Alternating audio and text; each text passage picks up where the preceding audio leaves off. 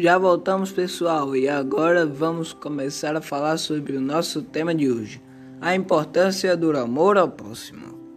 Amar ao próximo significa ajudar o outro acima dos nossos interesses pessoais. E qual é a importância? Bom, é importante que ajudando alguém, nós estamos de uma forma geral contribuindo para um mundo melhor pois, por exemplo, pode incentivar os outros a fazerem o mesmo. Além disso, nos sentimos bem.